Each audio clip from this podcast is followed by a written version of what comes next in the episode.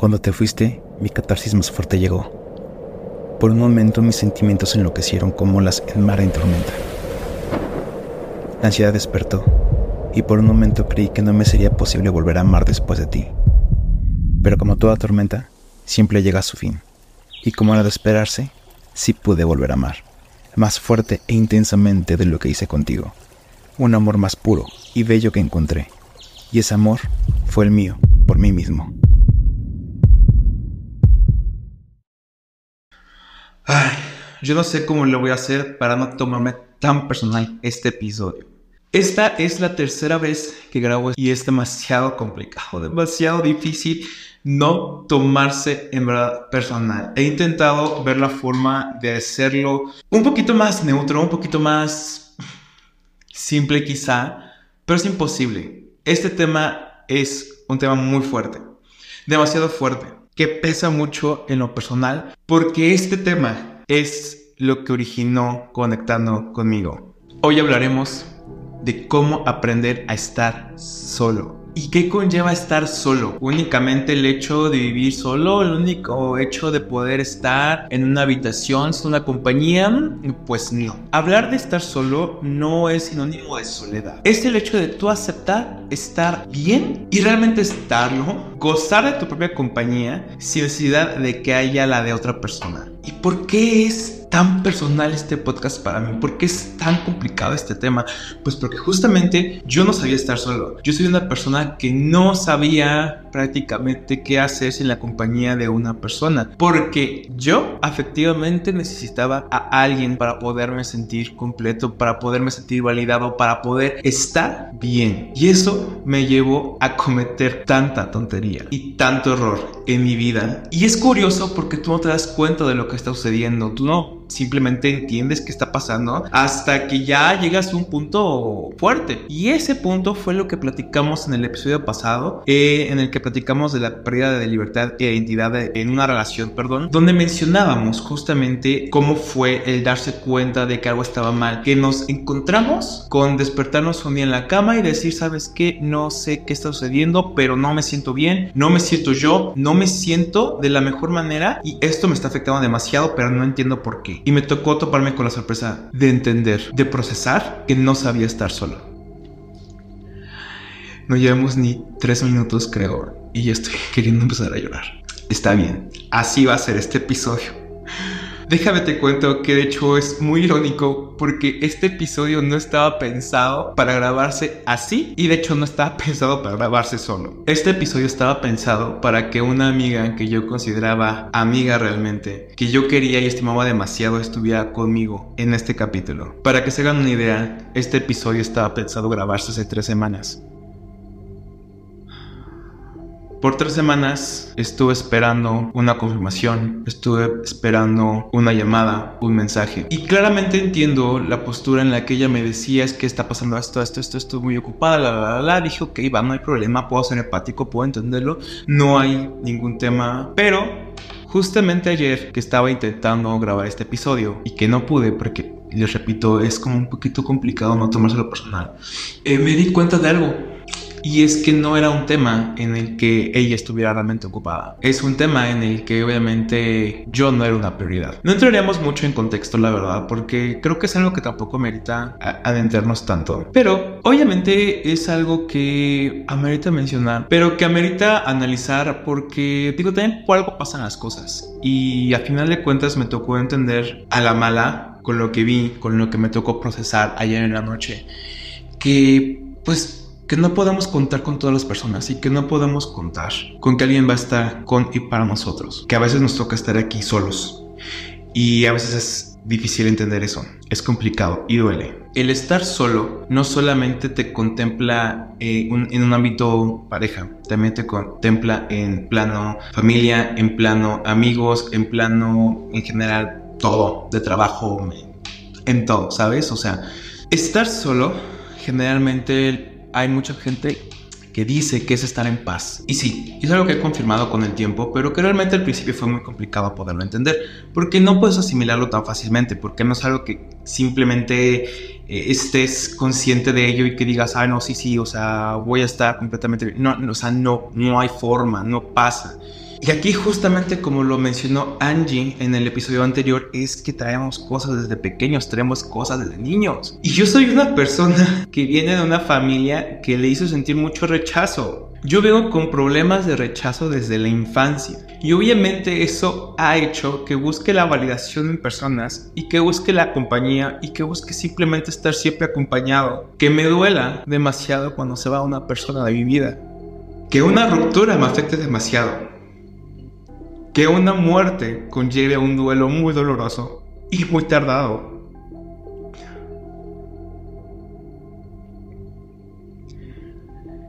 Traigo tantas cosas hechas bola en mi cabeza y un nudo en la garganta como no tienen ni idea.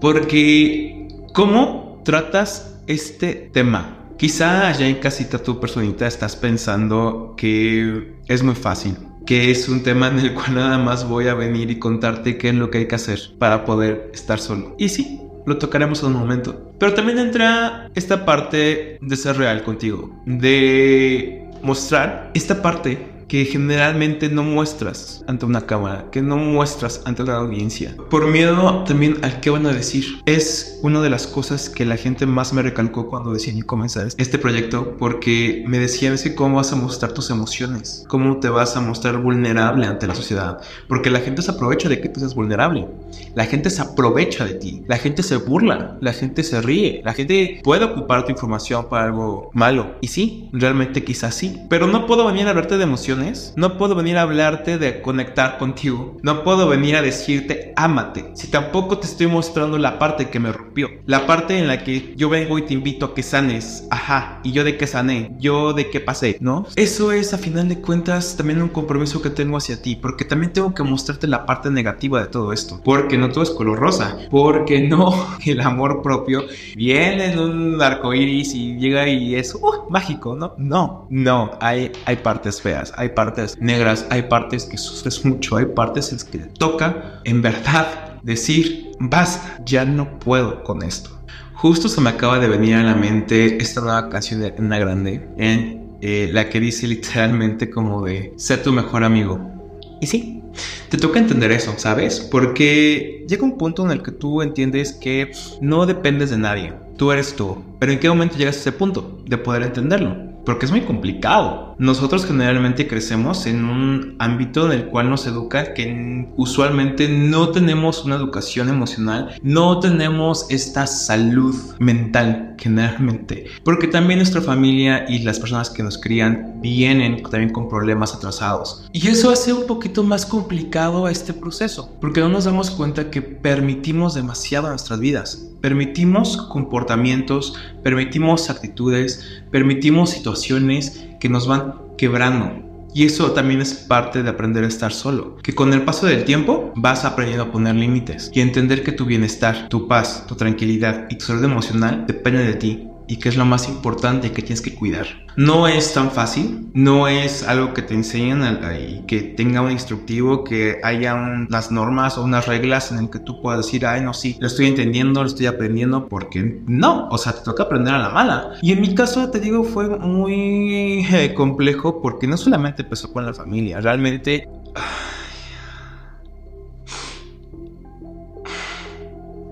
Esto está trabajado en terapia y aunque generalmente en situaciones comunes ya no duela, tengo que admitir que estarlo grabando en un podcast. Ay. Please no lancen hate. Esto que estoy a punto de mostrarte y de platicarte, creo que quizá es la puerta más abierta que he tenido de mí hacia alguien. Pero, como te lo mencioné, de esto va, de poder conciliar de poder empatizar. Al final de cada episodio te menciono siempre eh, una imagen, una diapositiva, para los que nos ven directamente en YouTube, donde menciono que juntos, sanando, podemos lograr una mejor sociedad. Y creo que sí, porque nosotros tenemos que empezar a razonar, a creer y entender que todos somos humanos, que no somos perfectos, que todos tenemos heridas, que todos tenemos un pasado, una historia que duele que todos hemos llorado, que todos hemos sufrido por algo. Algunos más que otros, quizá. Algunos en situación muy diferente que la que vivimos, quizá. Pero eso en ningún momento desmerita ni invalida lo que una persona puede sentir. Y es también algo importante poder abrazar esos momentos, porque los momentos que tú sufres son los que te llevan a poder encontrarte, a poder conciliar y lo que hacen a ti de ti. Y quizá tú te estás preguntando, pues, ¿Qué es lo que es tan complicado para él que ahorita le está teniendo así, no? Porque claro, los primeros tres episodios yo jajaja, jiji, todo padre y, y risa y risa y pues todo bien, todo sano, pero no es así y no siempre ha sido así. Creo que no es novedad para nadie, que obviamente yo me identifico como una persona homosexual y eso ha hecho más complicado muchas cosas. Porque obviamente, digo, no entraré mucho en contexto, pero los motivos por los cuales en mi familia me hicieron sentir muy rechazado, pues fue una parte que no tenía mucho que ver con esto. Pero si le agregamos a que yo era el homosexual de la familia, pues mira, hubo temas, ¿no? Hubo situaciones en las que no siempre y no todos hicieron el feo, claramente no. Tuve personas muy, muy queridas, muy amadas, que también me apoyaron, que nunca me dieron la espalda y que siempre estuvieron para mí, sí. Pero al final de cuentas también generaron heridas. La familia no es el único motivo. La sociedad, la sociedad es una mierda. Y en el mundo gay no tienen piedad. Cuando yo tenía 15 años y empecé a querer experimentar con mi vida sexual, eh, yo en mi círculo social prácticamente siempre he sido el único gay. Siempre he sido el único con estas preferencias, tanto en escuela, trabajo, familia, en todos lados, de forma curiosa. Muy rara vez no ha sido así. creo que solamente en un trabajo me tocó como que no. Pero bueno, en este momento, en, ese, en esa etapa de mi vida, pues solamente era yo. ¿Y qué es lo que es más fácil poder hacer? cuando tienes estos despertares en nuestra época. Si allá en casita tú también eras homosexual, creo que vas a poder entender que la única manera es por aplicaciones. Obviamente creas un perfil, empiezas a crear este, conversaciones con personas y conmigo no fueron muy gratos. Conmigo me tocó recibir comentarios muy feos de, es que estás muy feo, estás bien culero, estás muy gordo, estás muy así, así, así, así y así. Comentarios demasiado despectivos que obviamente te hieren porque no tienes la suficiente madurez emocional para poder darles por su lado. Y te genera mucho conflicto. Y si de por sí a este tema de abandono que tienes le agregas un tema de rechazo, de invalidez, ¿qué espera de ti? Obviamente vas a aceptar cualquier cosa que venga de un extraño. Y obviamente vas a aceptar amores que no mereces. Y eso te va a conllevar a situaciones muy difíciles y muy complicadas. Cuando yo tuve mi primer novio, eh, acepté prácticamente, pues sí, ¿no? O sea, como el peor es nada. Acepté situaciones y me rebajé demasiado. Por situaciones personales de él, mi familia decidió abrirle la puerta de la casa para que viviera con nosotros. A la semana de abrirle esta oportunidad, de ofrecerle un espacio seguro, yo, me, yo descubrí que me era infiel, igual por aplicaciones.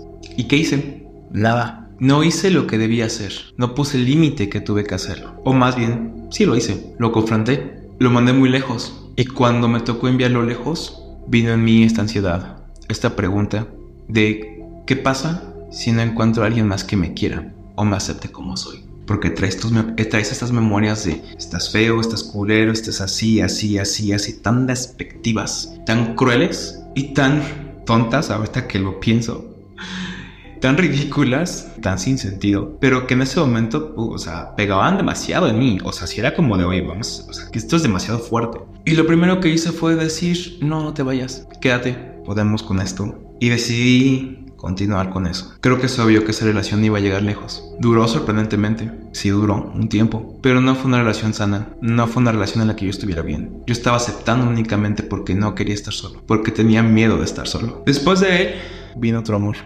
Alguien que curiosamente en ese momento sí cumplía con mis expectativas, sí cumplía con mis gustos, sí era mi tipo. Aparentaba ser alguien bastante bien, interesante pero vaya narcisista que salió.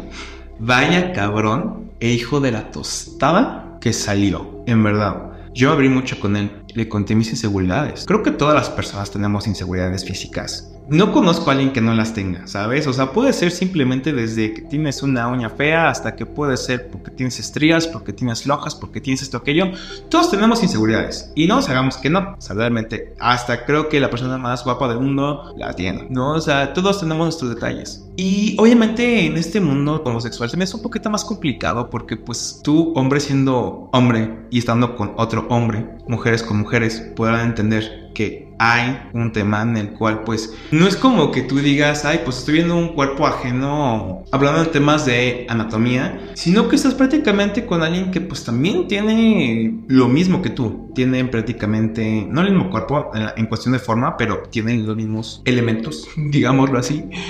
Y que pues obviamente, quieras o no, también el humano es competitivo y pues es un tema de a ver quién sí, quién no, qué esto, que aquello, no, ¿sabes? Y eso también lo hace cruel. Pero es otro tema. Todos tenemos inseguridades. Todos tenemos estos detalles que yo le expresé a él, que yo le conté, que yo le dije, oye, a mí me pasa esto, esto, esto, esto, toda la chingada. Aprovechó no sé si consciente o inconscientemente, para darme justamente en la madre, para hacer justamente lo que pedí que no hiciera, para hacer que esa inseguridad que yo tenía se hiciera mira, pero hacia el triple de tamaño, una cosa fenomenal, momento de las inseguridades. ¿Y que hizo Luis? Acepta, no darse su lugar, simplemente poder continuar.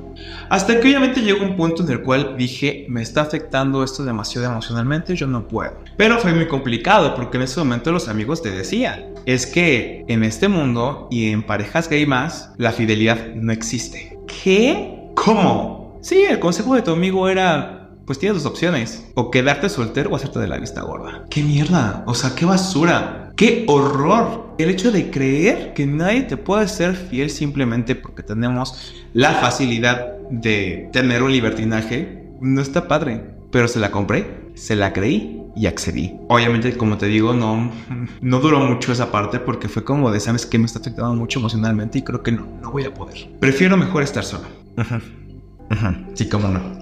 Y pues llegó mi actual ex. Llegó justo al poco tiempo de esto, no tuve la oportunidad de sanar, no tuve la oportunidad de poder entender lo que estaba sucediendo. Y pues empezó a coquetearme, empezó a ser lindo. ¿Y qué hizo Luis que no sabe estar solo? Obvio, acceder. Aceptar entrar a una relación cuando no estás listo para una relación. Y no sé si para fortuna o para desfortuna, él también estaba muy roto demasiado roto. Y nos convertimos en un ciclo vicioso, en el que simplemente estábamos por no saber estar solos. Obvio, hubo muchas cosas lindas. Obvio, hubo muchas cosas que valieron la pena y que disfrutamos demasiado, porque no todo es malo. Hubo cosas muy padres. En un momento, claro que lo llegué a amar, sin dudar. Pero todo lo que empieza mal, termina mal. Y esto es ley de vida. En verdad, créanme, no hay manera en lo que de todo lo que empieza mal termine bien porque vienes arrastrando problemas, vienes arrastrando situaciones que simplemente no te favorecen y que simplemente te van a generar mucho, mucho tema a un futuro. Para no hacerte muy largo, esa relación duró casi cuatro años. Llegamos a un punto muy, muy, muy lejos. Yo te platiqué un poquito en los episodios anteriores y te voy a platicar un poquito más en futuros porque tiene mucho que ver esta situación. Porque aprendí mucho de esa relación. Justamente aprendí lo que no se tiene que hacer y aprendí a lo que yo no quiero y lo que no deseo y lo que no en verdad se debe de hacer nunca. Pero justamente hablamos al mismo tema de aceptamos situaciones que no merecemos simplemente porque porque viene este miedo. Y obviamente yo me di cuenta de todos los red flags y me di cuenta de todas las situaciones en las que no me favorecían y al principio, muy muy al principio hubo situaciones en las que yo dije yo no quiero esto para mi vida. Pero otra vez viene la pregunta de, ¿y si nadie te quiere? ¿Y si nadie te acepta? ¿Y si nadie más le vuelves a gustar? Spoiler, sí le volvió a gustar a alguien. Sí alguien más me volvió a querer. Y sí volvió a enamorarme. Y sí volvió a querer. Y no necesariamente tuvo que ser con esa persona. Esto haré un pequeño paréntesis para que también pueda aprovechar. El decirte que si tú estás pasando por algo similar, de una vez, en verdad, no te lo creas. No te creas que esa persona que te está haciendo daño y que está a tu lado va a ser la única que te va a querer. No. En verdad, no. Créeme que las cosas van a llegar en su momento. Los sex son para algo y de los sex aprendemos. Créeme, yo agradezco mucho eh, a mis exes porque vinieron y me enseñaron tanto de lo que no quiero en mi vida que ahorita tengo muy claro y tengo muy marcado cómo es la persona y la pareja ideal para mí y qué es lo que yo necesito y qué es justamente lo que voy a buscar y que ahorita no voy a conformar con cualquier cosa y que en este momento no voy a acceder a cualquier situación simplemente por tener el miedo de estar solo. Créeme, En este punto, yo ya disfruto mucho mi soltería, disfruto mucho mi soledad y estoy muy bien conmigo mismo. Porque por fin aprendí a conciliar. Y es algo que tú, si estás pasando por una situación similar, tienes que saber que también vas a pasar. También vas a aprender a estar bien. También te vas a sentir en paz contigo mismo. Pero tienes que entender que para poder llegar a ese punto y no depender de nadie, tienes que soltar lo que justamente te hace daño. Regresando al punto, llegamos a un tema muy muy lejos. Y cuando ya llegó esto a su punto de, de estallar, en el que ya parecía esto una olla expresa que ya no podía soportar más, me tenía algo. Y ese algo era su familia, especialmente hablando de mi ex suegro. Te pondré un poquito de contexto que yo soy hijo único de mamá soltera, así que te imaginarás que sin hermanos, sin papá, obviamente hubo falta de figura paterna y obviamente hubo falta de compañía por, porque mamá tiene que trabajar y porque mamá no pudo estar todo el tiempo. Un cariño, un amor, una figura paterna que se me mostró, que se me entregó y que fue muy difícil soltar. No solamente desde la necesidad, realmente el Señor se supo ganar mi cariño, muy cabrón. Porque él supo cuando mi familia no estuvo. Tenía familia muy querida, muy amada, muy apreciada, que era muy importante para mí, que era parte vital de mi vida.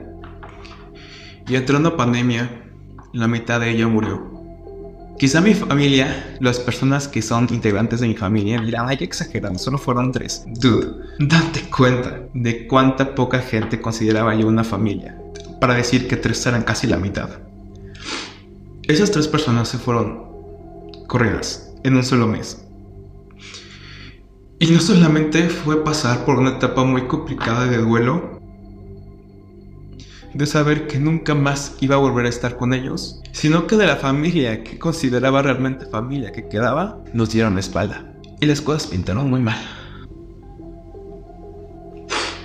Las situaciones fueron empeorando. El mundo se me colapsó. En ese momento mis amigos desaparecieron. Solo tenía mi mamá, a mi ex y a su familia. Perdón si lágrimas se salen en este momento, pero es algo muy pesado.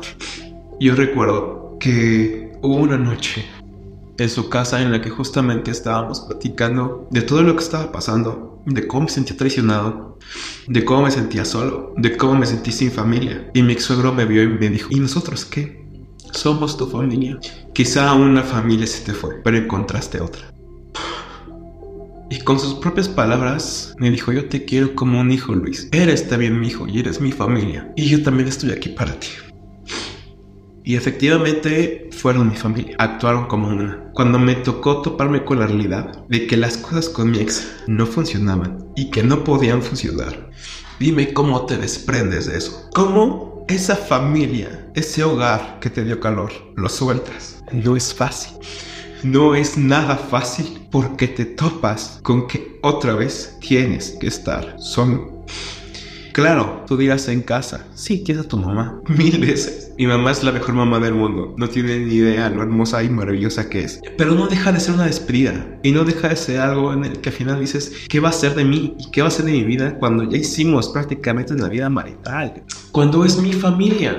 Pero o aceptas a la familia y vives una relación en la que no quieres estar, que no mereces, y que simplemente sabes que no quieres, o dejas soltar todo. Y no solamente la gente, las cosas, lo que tú creciste, lo que tú compraste, lo que tú construiste. No fue nada sencillo, absolutamente no. Y creo que las personas que han pasado por una relación de años sabrán que no es nada fácil. Terminamos la primera vez porque Omar apareció. Y Omar generó tanto internamente. Esto fue algo que justamente salió en terapia y que hoy te voy a compartir porque cuando llegó esta persona, es curioso que justamente me mencionaba que la mayoría de personas conseguimos motivación por factores externos, ya sea la motivación de tener un objeto como tal, físico, motivación hacia una persona o hacia algún lugar, o sea, hay, hay, algún factor que te hace moverte y eso hace que simplemente hagas muchas cosas. En el caso de Omar, cuando llegó, resulta que lo que él logró fue hacer una motivación intrínseca que básicamente es que no tuve la necesidad de poder buscar una motivación allá afuera, sino que fue una motivación que nació de mí, para mí, por mí. Ahí empezó creo que la revolución conmigo, porque fue la primera vez entonces que no necesitaba de nada y de nadie, pero pues que llegó a despertar esta parte. Ya quizá está hilando un poquito la historia, que obviamente la relación con Omar no se dio, no funcionó, no duró, y me topé con el muro de decir, madres, ¿qué hice? ¿Por qué aposté? ¿Y con qué me estoy quedando? ¿Cuánto perdí? Y no sé estar solo. A este punto es quizá un poquito curioso y te aseguro, en verdad, el hecho de decidir haber regresado a mi relación anterior no fue para nada, pero para nada consciente el hecho de decir voy a regresar porque no sé estar solo. No, de hecho no. O sea, al principio dije, ay, pues es que obviamente, ah, pues, lo extraño, lo amo, porque sí, eh, no, definitivamente no. No, es porque no sabía estar solo. Y porque qué es lo que era mejor y más fácil, pues poder jalar otra vez lo que tenía y recuperarlo porque estaba todavía muy fresco. Era muy fácil, era muy sencillo. Y sí lo fue. No costó trabajo, en lo absoluto. Y créeme, ahorita lo puedo decir, pero en su momento, ni por acá que eso podría estar pasando. Algo que te mencionamos en episodios anteriores, quizá pueda haber mucha gente que externamente se dé cuenta, pero pues tú te das cuenta de ti mismo. Obviamente no lo entiendes, es un proceso, es algo que tienes que vivir. X, me tocó, regresamos, estuvimos juntos y decidimos irnos a rentar una casa. Decidimos aventarnos a esta parte de estar completamente solos y no depender absolutamente de nadie ni de papá, ni de mamá, aunque al final de cuentas, pues sí lo hacíamos. Las cosas no terminaron bien, las cosas no duraron absolutamente nada. Los problemas empezaron inmediatamente. Era imposible que otra vez funcionara y eso era lógico. Pero nos dejamos ir y dejamos continuarlo hasta morir. La relación se tornó muy violenta emocionalmente, en verdad, demasiado. Una relación pasivo-agresivo y algunas, en algunos momentos no tan pasivos, muy fuertes. O sea, fue una relación muy violentada al final a tal punto que en verdad o sea, mi salud emocional se fue, pero mira, al, infierno, o sea, mucho más abajo del suelo, o sea, cosa nefasta. Yo ya lloraba de frustración así de la nada y por nada, o sea, en verdad estaba muy, muy afectado. Y por más que en su momento yo sí traté de poder solucionar las cosas, eh, pues no se prestó. No se prestó y tocó tomar una decisión y decir, Luis, ¿vas a seguir accediendo a esto o vas a ver por ti? Ya estás mal, güey. Ya no puedes seguir con esto. Ya no tienes la fuerza para poder continuar. ¿Eres tú o es tu comodidad? Que no es tan cómoda, obviamente. ¿Eres tú o es seguir evadiendo el miedo de estar solo? Me elegí a mí por primera vez en mi vida me elegí a mí. Y las cosas no terminaron nada bien. Pero decidí optar por quedarme en la casa. Seguir rentando yo. Ahí fue cuando entró una roomie. Pero realmente me tocó por fin estar solo. ¿En qué sentido? A ver, el hecho de que tengas un roomie no significa que haya alguien contigo. Porque creo que la gente que ha tenido un roomie sabe a qué me refiero. Que es simplemente eso, un roomie. No hay un tema, un compromiso emocional, como por ejemplo con una pareja que si no hay comida, pues entre los dos buscan y te alimenta y esto y aquello y te cuida y aquí no. Aquí te enfermas, tú ves por ti, tú solito vas al doctor, tú solito te compras tus medicamentos, tú solito te los administras, tú solito buscas la comida, tú solito cocinas, tú solito te preparas, te sientas y comes. Y si no lo haces por ti, no comes. Y si no lavas tu ropa, no tienes ropa para cambiarte. Y si no ves tú para poder administrar tu tiempo, tu espacio, limpiar, organizar y simplemente hacerte cargo de tu vida, nadie lo va a hacer. Entonces, wow, qué pesado, porque pues si no estaba en su momento mamá o no estaba en su momento abuelita, pues lo hacía mi exnovio en muchas cosas y en muchas cosas tocaba hacer compañía y de repente esa ausencia de que ya no esté es fuerte y más porque no solamente te toca estar solo y aprender a estar solo en un momento en el cual decides independizarte, sino que estás pasando por una ruptura. Y no solamente por una ruptura, por dos. Porque me tocó llevar dos procesos. Porque te recuerdo que cuando terminó lo de Omar, yo inmediatamente regresé con mi ex. ¿En qué momento tuve tiempo para sanar eso? Y como te lo mencioné en el episodio de Love Bombing, es algo que cala. Un casi algo, un Love Bombing, es muy difícil de sanar. Es muy difícil es muy tardado, es muy complejo porque no sabes cómo sanar, porque no tienes claro en la cabeza qué fue lo que sucedió y en qué tienes que concentrarte, en qué tienes que enfocarte para poder estar bien. Entonces le agregas la ruptura de una relación de tanto tiempo, la separación de tu familia, que al final fue muy, fue muy violentado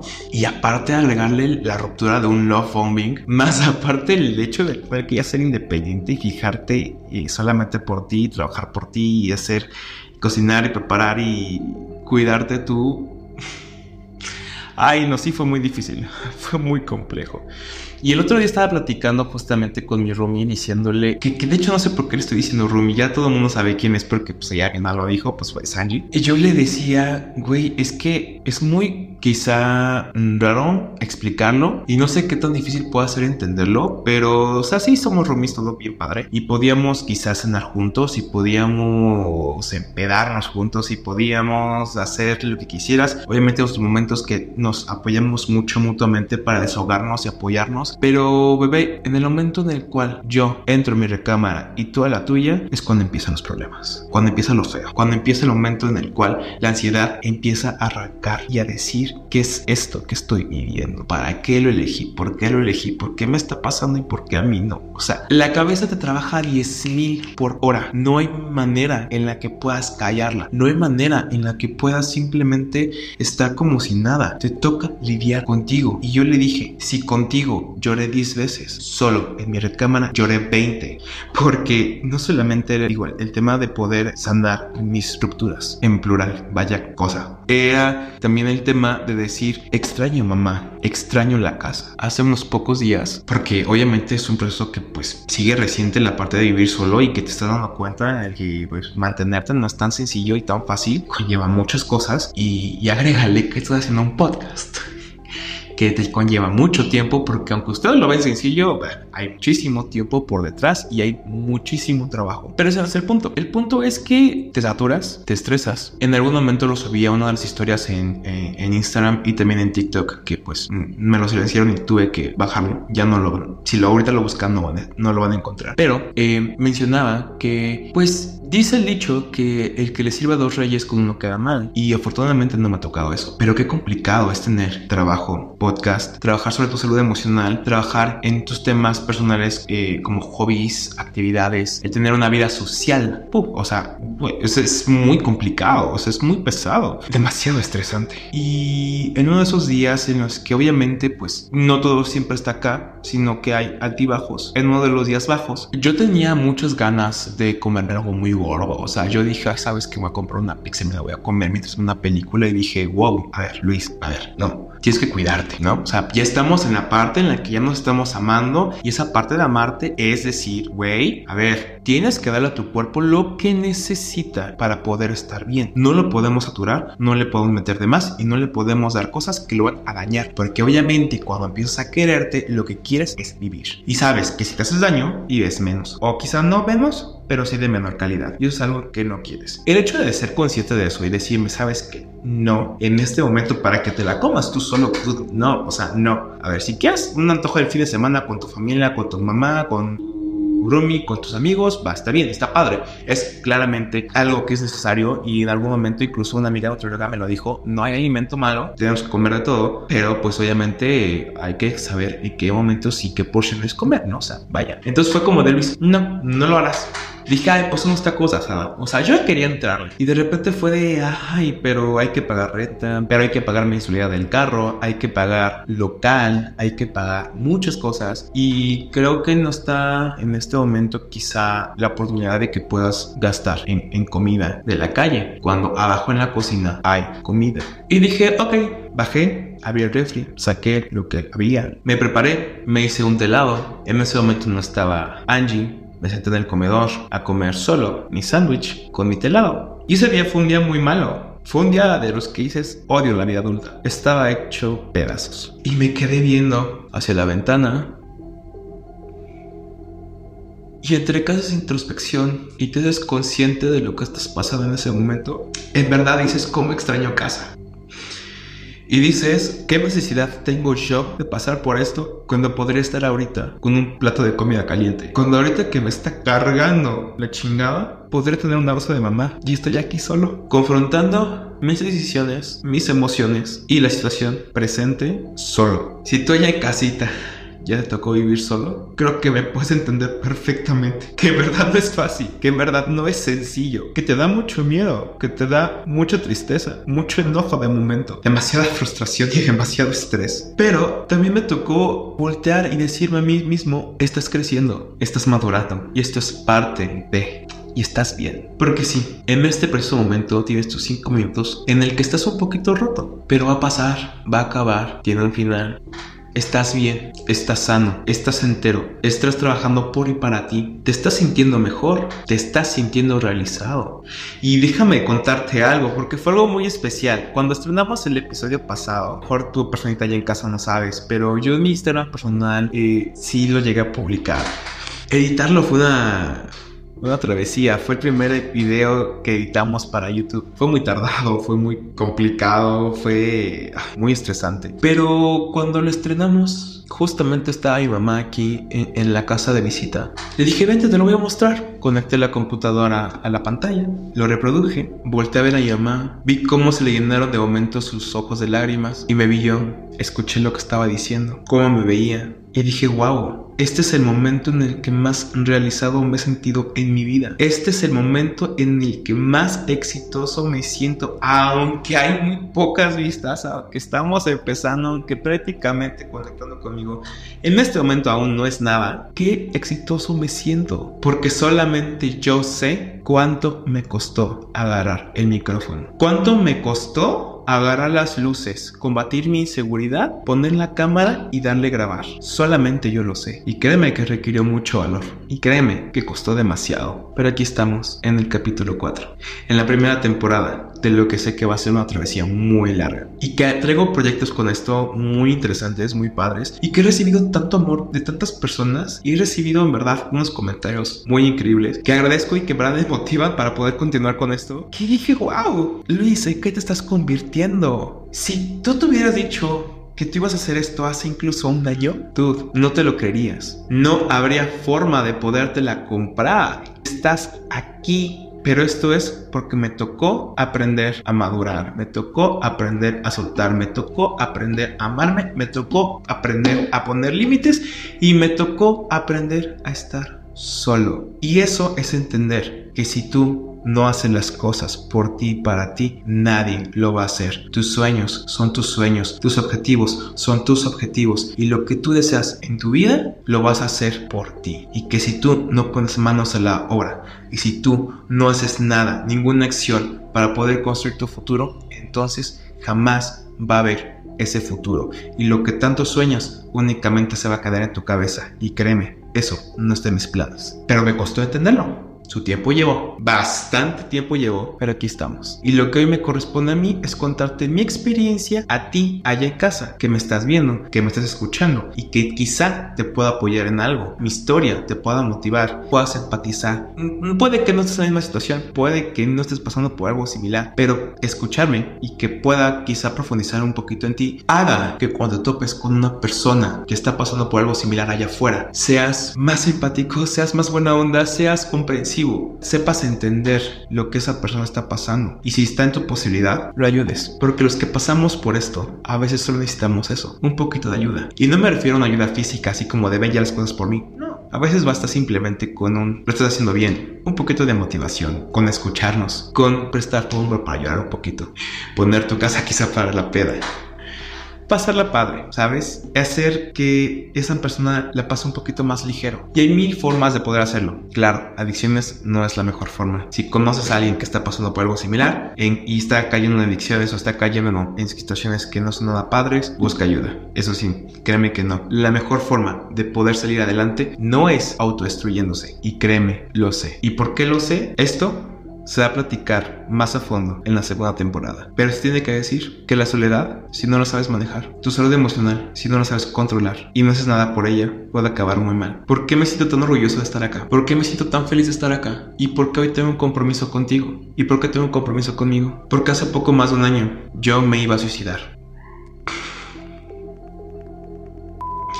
No es fácil poder decir esto mientras mis vecinas están riendo. Ay, qué envidia. GPI.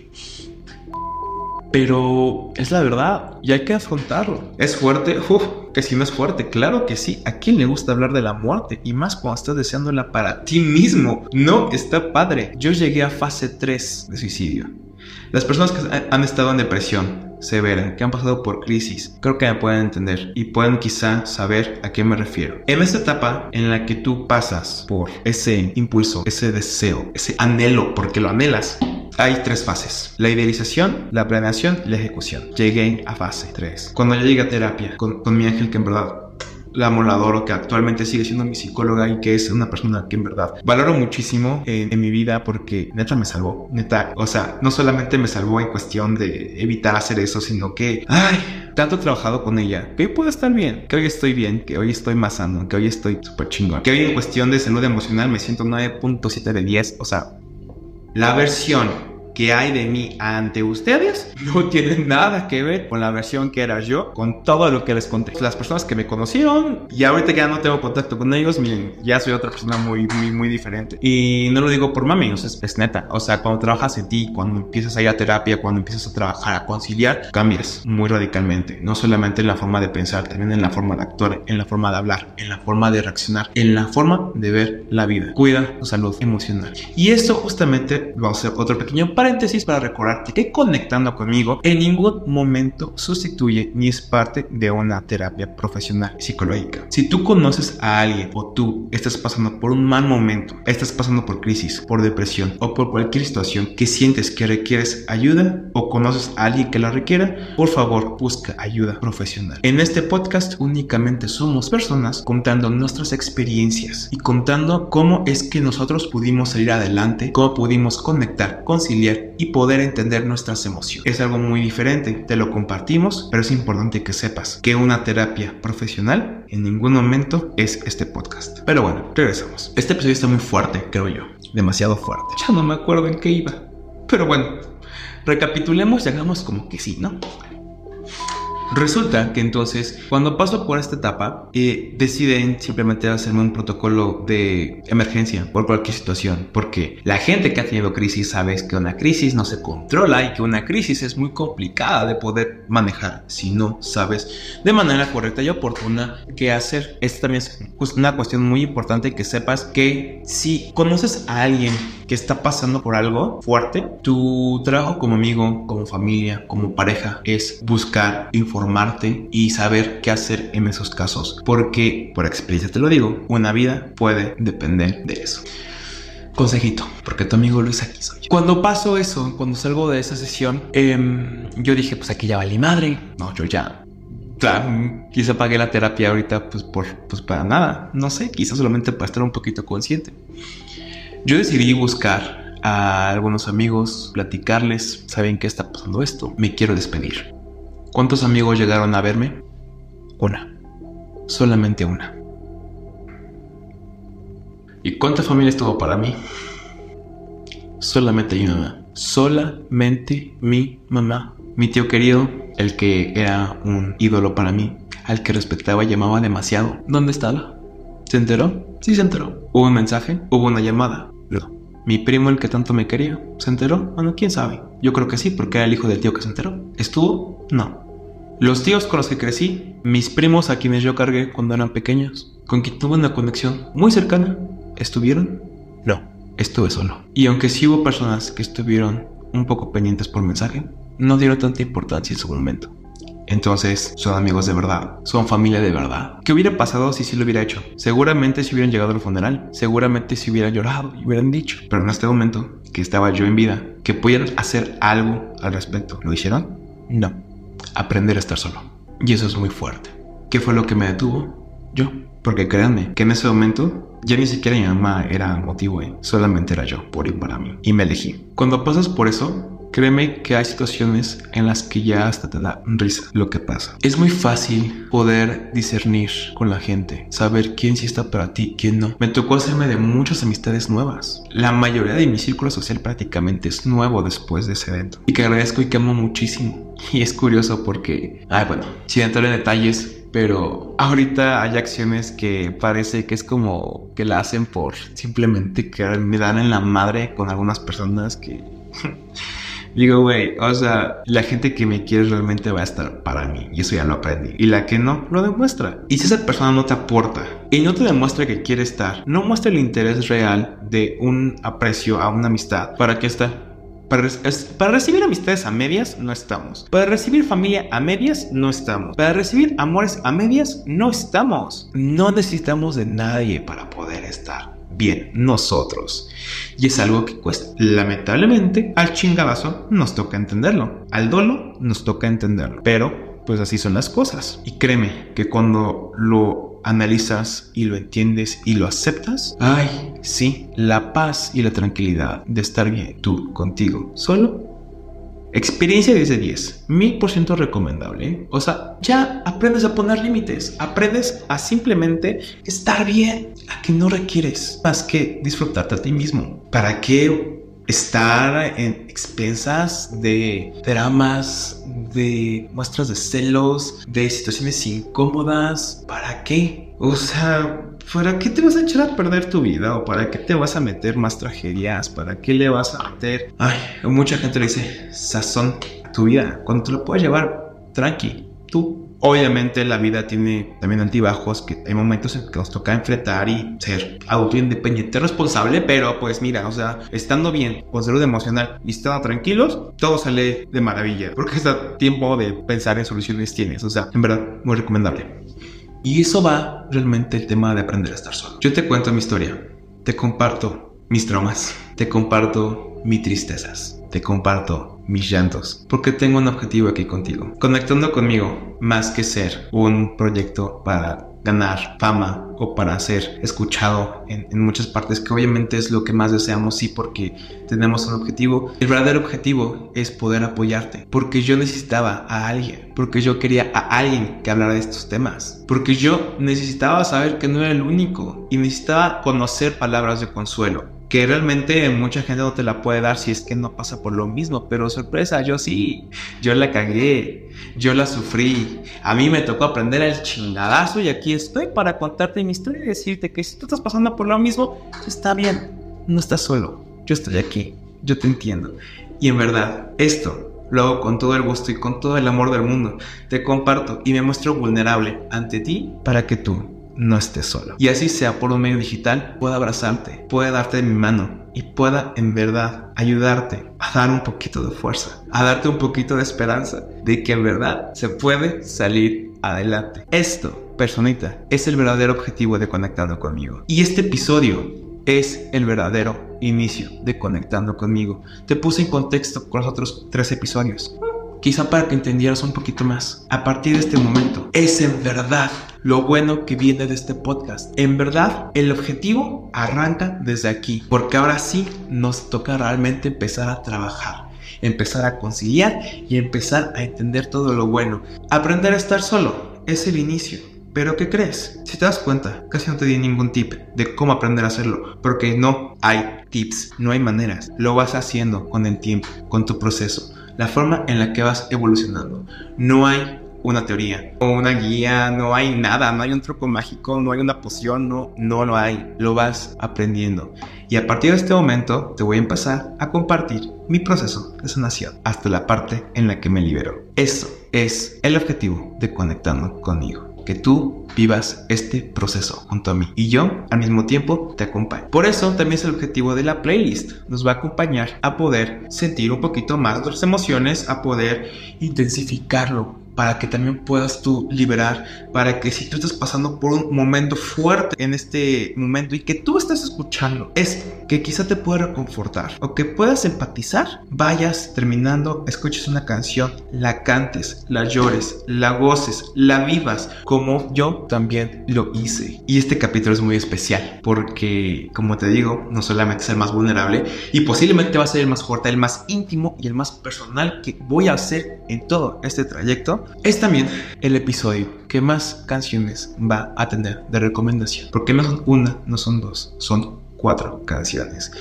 Y esas cuatro canciones van mucho. Este episodio es muy especial para mí. Estoy muy feliz que estés conmigo en este punto escuchando. Y aquí te doy mis recomendaciones para que me acompañes. La primera canción, paréntesis, creo que de todas las canciones generalmente siempre te explico qué onda y por qué las estoy eligiendo. creo que en esta ocasión no van a requerir tanto que les presente o que diga qué onda porque por sí solitas hablan, por sí solitas hablan, no hay más. La primera recomendación y que va a estar en la playlist, te recuerdo, va a ser El cigarrillo de Ana Gabriel. Ya sé, ya sé, si ya lo escuchaste, sabes de qué va. Si no lo has escuchado, por favor, hazte el favor de escucharlo. Es una cosa majestuosa. Terminando el video, al final, aparecen los links, el código QR tanto de Apple Music como de Spotify para que puedas escanearlo e ir directamente a las playlists y llores conmigo porque este episodio amerita llorar y conciliar. La segunda canción fue enfocada un poquito más hacia las relaciones amorosas, obvio, porque tocamos mucho de este tema y porque quizá te puedas identificar un poco. Esta canción es No te preocupes por mí, David Márquez, rolón. No, no diré más, tú escúchala. La tercera canción, ay, hasta me dieron ganas de llorar otra vez. Fue una canción que me acompañó mucho en este proceso, con la que sí lloré varias veces, con las que sí me vi al espejo y sufrí. Esta canción es Absurda de Anaí, una canción que la verdad vale mucho la pena escuchar y que créeme que si estás pasando por un momento tan difícil, es una muy buena compañía, es una muy buena guía y es una canción que te aconseja bastante bien. Por último, la cuarta canción es creo que la que entiende este proceso y que lo explica y te motiva a salir adelante bastante bien. Esta cuarta canción es Creo en mí de Natalia Jiménez. Si escuchas esas cinco canciones que van de este episodio porque recuerda que en el capítulo anterior eh, te recomendé una para empezar este que fue el favor de la soledad de Gloria Trevi. En total son cinco respecto a este tema. Si escuchas esas cinco canciones en ese orden, aunque no vivas lo que platicamos hoy, podrás entenderlo un poquito más. Personita, gracias por estar conmigo en este episodio tan especial. El verdadero trayecto empieza ahorita. Desde este momento comienza lo bueno. Espero que sigas conmigo unido a este proyecto que en verdad está repleto de amor. Mil gracias por escucharme, mil gracias por acompañarme. Y con todo esto que hemos platicado, me toca preguntarte a ti, allá en casa, personita, ¿qué dices? ¿Conectamos?